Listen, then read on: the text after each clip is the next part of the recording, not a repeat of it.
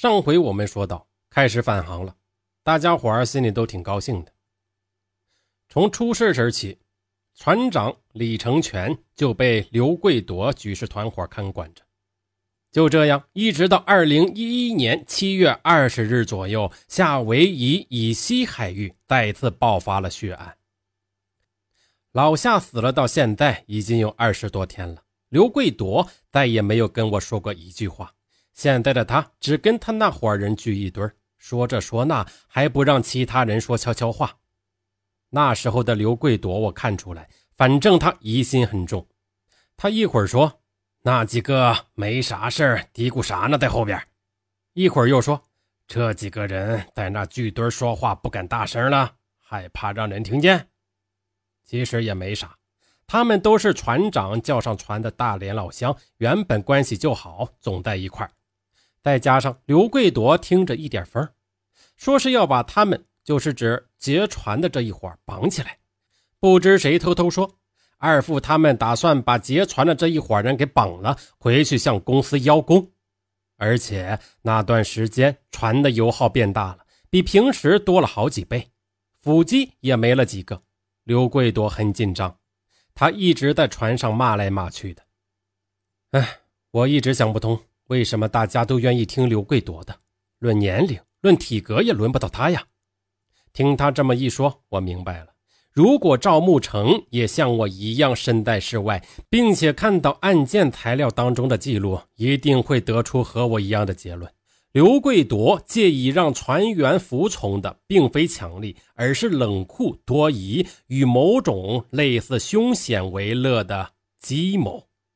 案件材料中记载，在刘贵夺怀疑机长温斗故意破坏船上设备，阻止其劫船回国的时候，最初策划劫船的同伙之一薄福军向刘贵夺告密，他们要造反，还要拉我一起。当刘贵夺进一步追问的时候，薄福军为造反团伙说了几句话。刘贵夺感觉薄福军叛变了。那天北京时间十二点多，天就亮了，我醒了。醒来之后，我就躺那块抽烟。当时倒没觉得什么异样。从出事时开始，上面的十二人间人就不多，在屋里待的时候也少。那天我看见好几个床上都没有人，这时候刘成建进来了，问有没有人醒着，醒了出去一趟，瞅瞅我没放声，他之后掉头就出去了。四五分钟后他又进来了，还问有没有人醒着。这一次我下铺的刘刚醒了，他问啥事儿他说让他出去一趟，没有事就帮个忙。出去没到两分钟，听见啊了一声，声音还不算大。因为门边靠着个烟筒，突突老响。那阵儿我还没往心里去，又听见扑通一声，但一直到这会儿，我还是没往太坏的方面想。忽然就听前面堕楼那面听音乐放的很响，嗷嗷的声音挺大的。那阵儿我就感觉到有点不对劲了。当时呢，刘贵铎在堕楼组织指挥，以播放高音音乐为演示，开始连环杀人。黄金波将温斗从机舱四人间叫出，并骗至堕楼驾驶室。江小龙等五人趁机下到机舱四人间，持刀将温密杀后抛海。当温斗从堕楼返回时，将等四人持刀向其身上乱捅，并将其推入海中。接下来轮到十二人间的宿舍里的船员了。岳鹏、刘刚先后被从宿舍叫出，被持刀乱捅后抛入海中。就这样过了没几分钟，刘成建和包德他俩进来了，拿刀进来的。他俩直接奔二副王永波床上去了。那阵儿他正在那儿睡觉。他俩到了王永波床边后，一人扎了一刀。这一刀使二富醒了，他伸手去够他俩，但没够着，接着掉地下了。完了，又上去一人扎了一刀。然后刘贵夺就进来了。赵慕成此时看到了最残忍的一幕。刘贵夺进来之后就说：“嘿，这不是二富吗？你咋躺地下了？”说完一句就给了一刀，肠子都淌了出来。当时行李箱在我和二副中间挡着，我不敢看他，反正当时刘夺贵那姿势我看得很清楚，他猫腰扎的，鱼刀拔出来的时候滋滋响，二副躺在地下哼哼喘着气。我那会儿半躺在床上，吓得没法动弹。刘贵夺动完手，站起来，这么四周看看，转过身看着我说：“当初让你加入你不加入，现在知道害怕了。”当时他那表情感觉挺兴奋，还满脸带笑的。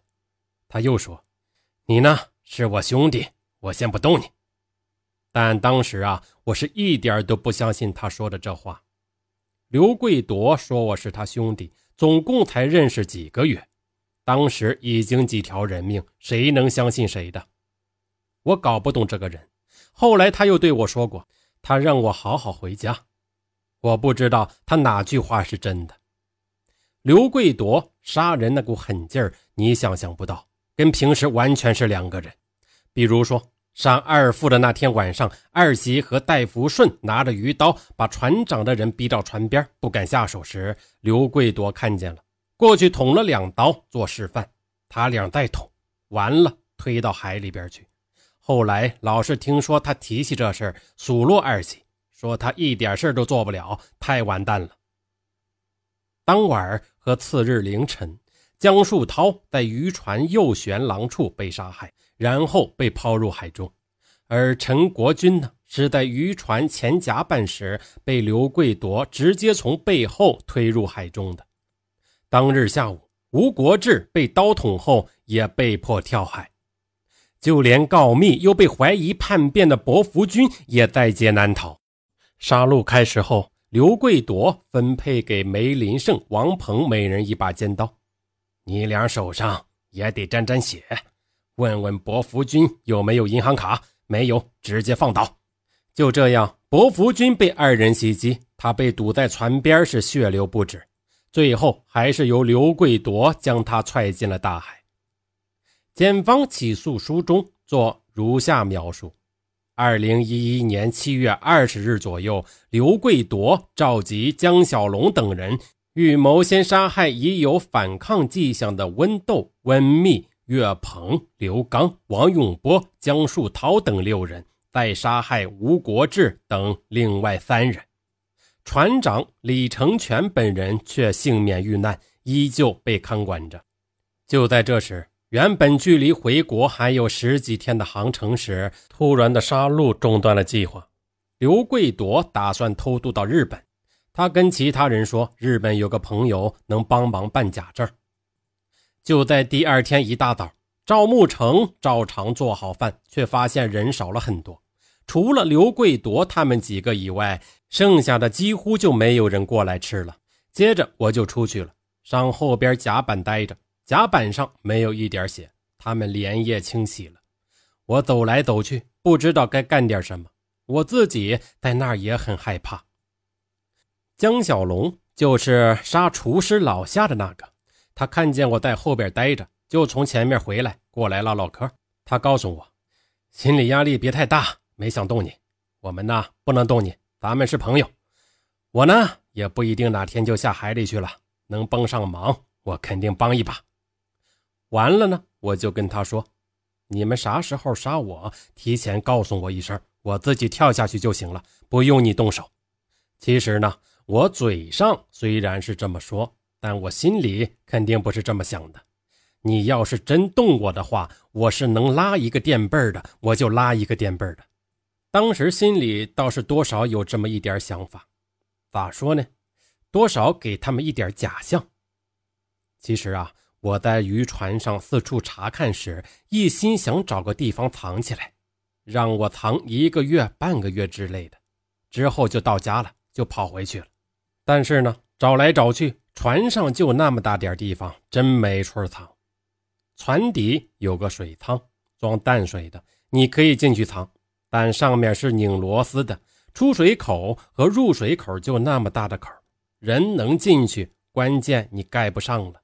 人一下就能看出来，还有就是像船的甲板什么的，我都撬开过，看看能不能藏人。但那里面都是填充着泡沫，太窄了，爬不进去。如果当时有能够漂浮的，比如说救生衣之类的，抱着跳到海里也行，带个鱼竿就行了。再就是鱼的眼睛是生理盐水，我考海员证的时候学习的。我还知道怎样蒸馏淡水，可是不行，救生筏让钢筋锁着，即使用刀砍都砍不开。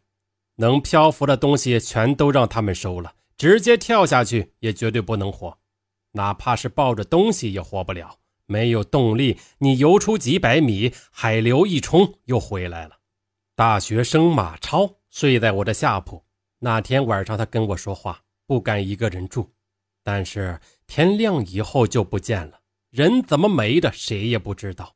东西都没少，人肯定死了。刘贵铎知道马玉超不见了后，就在船员面前说：“他咋跳海了？我没打算动他呀，他是我的人，是我的卧底。我们之前都不知道马玉超是卧底，到底是不是，谁也不清楚。”反正刘贵铎就这么说，他故意制造这种气氛，大家都很害怕，一见有人过来就紧张的不行，相互之间也不敢说话。比如说二副和轮机长就是聚堆说话说死的。我们撒尿一般都是朝着船舷外边，冷不丁推一把就下去了。那会儿撒尿都得先观察一阵刘贵铎自己也睡不好，他搬进了船长室。上床后得找两个人守着，我做饭他也不放心，找人监视我，害怕我给他们下药。他们表面说是看管机舱，是怕货物毁坏机器什么的，但我心里有数，他们就是看着我，怕我在饭里动手脚。一开始我没有想过他们会信任我，那会儿真的谁也不能相信了，都害怕。有一天，崔勇，就是跟我和刘贵夺、黄金波年龄差不多的那个。他来找我说：“你跟刘夺贵比较好，你帮我去劝劝他，咱俩不行就加入他们得了。如果真有那啥的话，我们回去再说。到时候真有事的话，咱俩能往后靠就尽量往后靠。”崔勇平时很懒，想吃点啥不爱动弹，就让我去给他做。刘贵夺就多少有点看不惯，两人吵吵了起来，最后还是让我劝开了。后来呢？崔勇因为这个害怕了，加入的事儿他说了好几回。一开始我不想去，之后寻思着还是去吧，因为我心里也没底儿。我们呢是先去找的江小龙，他说最好别加入，这事儿没法回头的。完了又说他说了不算，得找刘贵夺。在第二次杀人之后，刘贵夺就搬进了船长室。我俩在外面喊了一声：“刘哥，你出来一下。”刘贵夺出来后，崔勇就说：“刘哥，如果再有事的话，你就叫我俩就行了，我俩肯定跟你一块儿他说了半天，看起来挺紧张。我呢，就在一边坐着，啥也没说。刘贵夺不想让我俩加入，他说：“别加入，回家就行了。我们呢，上日本还不一定有事没事呢，能回家尽量回家。”崔勇他还是不放心的，又说：“哎，刘哥。”有事你就记着叫我们，嗯，看看再说吧，应该没有什么事刘贵夺最终也没有说行还是不行，他转身走了。赵慕成说着，从鱼钩上抹下两条拇指长的小鱼，扔在脚边的草地里，任凭它们一张一合的喘着气。那时候根本就没有想过能活着回来，就想死也得死得离家近点我不相信有鬼，但是万一有呢？我就离家近点做鬼。就在赵慕成和崔勇秘密投靠的时候，另一场叛变也在渔船上酝酿。据案情材料记载，那天临近中午时分，刘贵铎在甲板上召集全体船员，称去日本需要钱，要求船员假装生病，通过卫星电话向家人索要五千块钱。转账到一张邮政的卡上。按照船员们的供述，刘贵夺的做法激起了矛盾和猜忌。江小龙供述说，家里真没有钱，没有办法打款，刘贵夺就让我少打点结果我俩吵了一架，很多船员家里都拿不出五千块钱。就在当天下午，内蒙古帮的首领包德悄悄地找到刘贵夺，举事团伙的核心成员之一。他同为内蒙古老乡的黄金波，以好言相劝的姿态告诉他，刘贵夺只打算带两三个黑龙江老乡去日本，剩下的会全部都杀了。包德想拉拢黄金波入伙，并抢在刘贵夺之前下手。黄金波对包德说：“刘贵夺无情无义，连我也得让家人给他打钱。好，我加入你们。”此时，包德已将内蒙老乡集中到底层的寝室居住。如果起了争斗，刘贵夺未必有把握。黄金波成了船上的第二个告密者。根据黄金波的供述，他离开包德处后，立刻找到了刘贵夺。有个很严肃的事我得告诉你。刘贵夺立刻反问道：“是不是包德他们想杀了我？”黄金波惊讶的点了点头。张慕成说：“他对此印象深刻。刘贵夺跟我们这些船员不太一样，他像是因为什么事儿藏在船上似的。